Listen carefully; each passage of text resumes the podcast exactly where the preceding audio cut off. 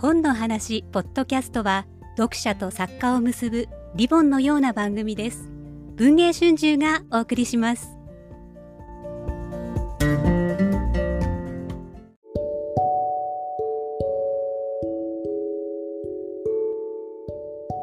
オールの小部屋。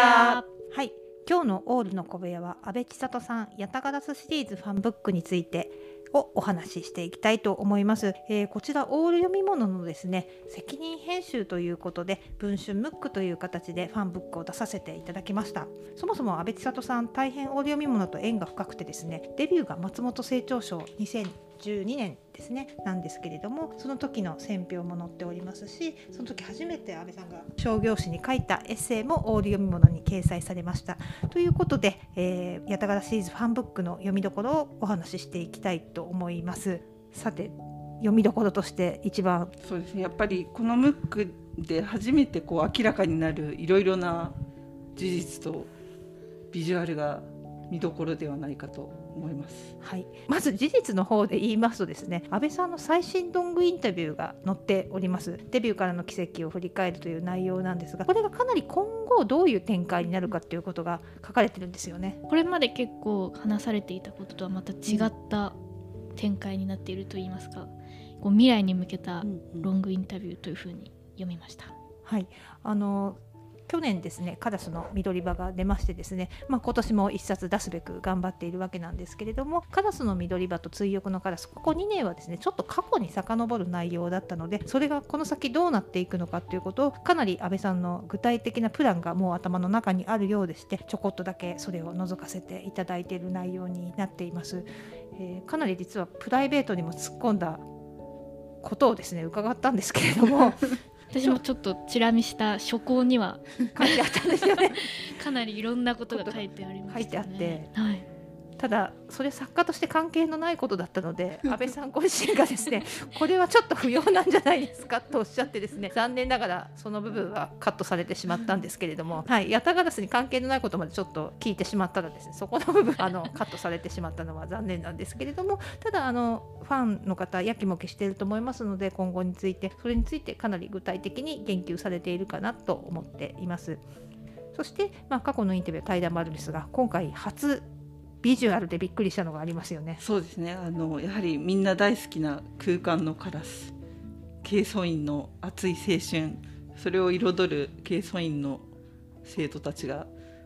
こんな容姿だったのかというのがですね分かるという。はい。あのコミカライズを担当している松崎夏美先生の、えー、アクリルスタンドをですね今度公式展覧会で発表して大変みんな「あ清掃員清掃員」というふうにですね 皆さん騒いでいらっしゃったんですけれども実はそれと絵が全く違うんですよね。そうですね。人数も違う。年齢も違う。ちょっとかなりね違うのでね これは紙面で絶対確かめてほしいんですけれど、ね、本当になんていうかあのもうヤタガラスの山内の世界がこうかなりこうみんなの目の前に迫ってくるような素敵なビジュアルなのでぜひあのお確かめいただければと思うんですけれども、はい、あの作者によるゆるっと登場人物紹介ということなので安倍さんのかなり突き放しているコメントも読みどころというかですね。な 風にこの人のことを見ている。よくあのユキヤについてはねい。ろいろとおっしゃってるのであの皆さんファンの皆さんは知ってると思うんですけどもユキヤ以外についてもですねあこのように安倍さんは見てるんだなっていうのが お一人お一人分かってあの大変楽しいと思います。そうですね。あの安倍さんの頭の部屋にみんなが訪ねてくるという話は有名だと思うんですけどその部屋に訪れた あの主である安倍さんはどういうふうに彼らを迎えているのかというのをこの人物紹介でかなりわかるのではないかと思うので、ぜひお楽しみに、はい、空間だけではなくてですね一重と主についてもですね登場人物紹介していてそれでは過去にですねツイッターのヤタガラスの壺であのぼちぼちつぶやいてきたものが1箇所にまとまっているような感じなんですがそういった意味ではヤタガラスの壺の Q&A 企画大変いつも人気なんですがそれが大変40ページにもわたってですねまとまりました。すごいボリュームが。こんなになんかこうみんなヤタガラスについてこう詳しく知りたいと思ってくださってるのかというのが改めてこう活字で迫ってくる。そうですね。あの作品の Q&A を作るためにですねあのツイッターの過去のログを取ったんですけどもそれだけで軽く本の一冊を超えていたというような、ね、どれだけこう情報を発信してきたんだという感じなんですがあの過去にも1回電子書籍で Q&A まとまってるんですがそれにさらにプラスして過去の文に過筆補足もしてありますので、作品 Q&A を読むだけでもですねあこれはとですね かなり楽しんでいただけるんじゃないかと思っています。いろんなところにおまけがあってですねぜひぜひ注目してほしいのは雪やシールですよね。どういう素材にするかというところからまず始まってそもそもこう何か付録をつけたいなっていう話があって選ばれたのがシールだったっていう経緯があるんですよね。はい、あのカードにしようかっても相談してましたよね。うん。はい、NFT カード。最先端みたいな付録も検討したんですけどやっぱりシールなんか欲しくなるよねということで。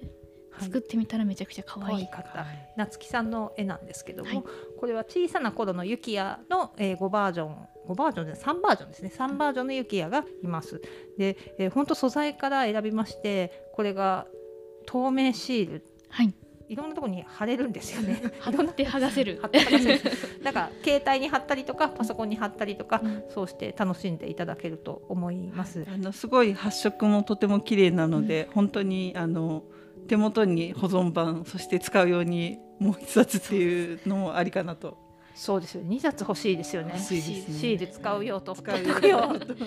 あのその前後にですね、夏木さんのイラストがどうやってできたかっていうのもカラー15ページにわたって紹介してまして、本当に細密なあのラフ画も見ることができますし、あの出来上がって過程を見ることができます。ともう一つあのこのムックだけというのが正直少しページとしては4ページなんですけど山内東政府属通というのがありましてこれすごいですよね。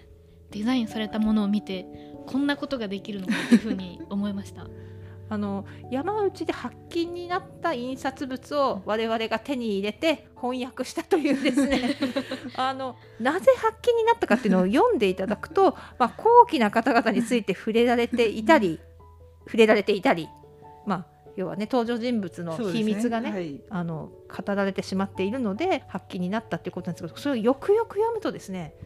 この登場人物は一体今どこで何をしてるのかっていうですね本当に皆さんが気がかりになっている人物の行方がそこで読めてしまうというですね、うん、そうですね。もう本当にあの隅々までちょっと読んでいただいてヤタガラスシリーズにまだ明らかになってない謎を解く手がかりの一つとして、瓦版といいますか。そう我々瓦版って言ってるんですよね この発禁になった。などだとですねこれぜひあのちょっと一瞬読むとですねあなんか印刷物みたいだなと思ってあの読み込まないかもしれないんですけどこれはぜひ読んでいただきたいですね、うん、そういう意味ではあの過去の広告で使ったですね中吊り広告風ポスターですとか、えー、山内観光マップっていうのも、はい、あの過去あの買っていただいたお客様の中で手に入れられた方もいたかもしれないんですけれどもなかなかどこにあるかわからなかった。松崎夏美先生も見たことがないと言っているですね。山内観光マップなんかもつけていたりしてですねかなりあの面白い内容になってると思いますね。かゆいところに手が届くと言いますか。見たかったなっていうものが見られるそんな一冊になっているように思います、そうですね。やっぱり「ヤタガラス」シリーズがこうここまでこう長く続いてきたのがこうしっかりわかるという、あのやっぱりディテールをすごいあの安倍さんが大切にされているんだなっていうことがこの一冊を読んでてすごく伝わってくるので「あのヤタガラス」シリーズを楽しんでくださってる愛読者の方には本当に何ていうかあの安倍さんの熱い魂が伝わるのではないかとそうですねあともう一つ読みどころになってるなと思うのがあの作家の方々の対談もかなりボリュームが割かれてるんですけれども特に夢枕漠さんや武田彩奈さんやぬかがみおさんといった方々との対談ではですね小説を書くってどういうことなのかっていうのがすごく分かりますよね。うんうん、そうですねあの荻原紀子さんとの話にも出てきますけどやっぱり和風ファンタジーっていうのはかなり難しいジャンルではあると思うんですね。なのでそのどういうふうにそれをま作っていくのか書き続けていくのかっていうことを同世代の方だったりあの先輩作家の方と安倍さんがお話しされていてそのこういう小説書いてみたいなとか自分もその和風ファンタジー書きたいなと思ってる方にもぜひちょっとこうヒントになる言葉がいろいろあるんじゃないかなと思うのでそういう意味でもちょっとその安倍さんの創作に対しての姿勢だったりっていうのが作家さんとの対談の中でいろいろ出てくるのでぜひそこもその今まであのいろんな雑誌に載ったものなんですけどまとめてそれが読めるのでその辺りもすごくそう読み応えがあるあの内容になってるかなと思います。はい、本当にあのもう安倍さんのヤタガラシリーズですね。5月にですねまた文庫が出るんですけどそうしますと190万部を突破しましてですねまもなく200万部到達へ今年のうちになるのかどうかといった感じなんですけれどもまだまだこのヤタガラスシリーズは続きます。ただ現在の時点での最新形っていうのを全体像を分かるにはこの安倍千里ヤタガラスシリーズファンブック最適かなというふうに思っています、はい、皆さんにあの全国でお買い求めいただくとともに21、22日には展覧会もありますしそちらで飾られた、えー、夏木さんの複製原画が23日から紀ノ国屋新宿本店の2階レジ前で飾られることも決まっています。はい、あのこの雑誌に伴って作ったアクリルスタンド雪屋のアクリルスタンドもですねまだまだあの配信とともにですね販売中です。これはでも実際に複製原画もですけどアクリルスタンドも届いた時に編集部内で歓声が上がって なんかちょっと感激しちゃいましたねすごいですね。公式グッズをこう作る喜びといいますか、はい、皆さんにお届けできる嬉しさを、はい、そうですね。我々あの10年間あの缶バッジを手作りしたりですね。昔ねあの本当に手作業であの玉より姫のあの大きいパネルを切り抜いたりとか。ですねあのまだまだあのシリーズがここまで大きくなっていない時にはですね 手作業でパネルを作ったり、図工の時間みたいな感じであの缶バッジを作ったりあの非公式に絵はがきを作ったりとかしていたので今回なんと公式にですねアクリルスタンドを作ることができた喜びというのはね。はい、ね。あのやっぱりちゃんとしたあの企業さんで作っていただけると、うん、こんなに素敵なものだっていう。素人作業では絶対出せないクオリティっていうのが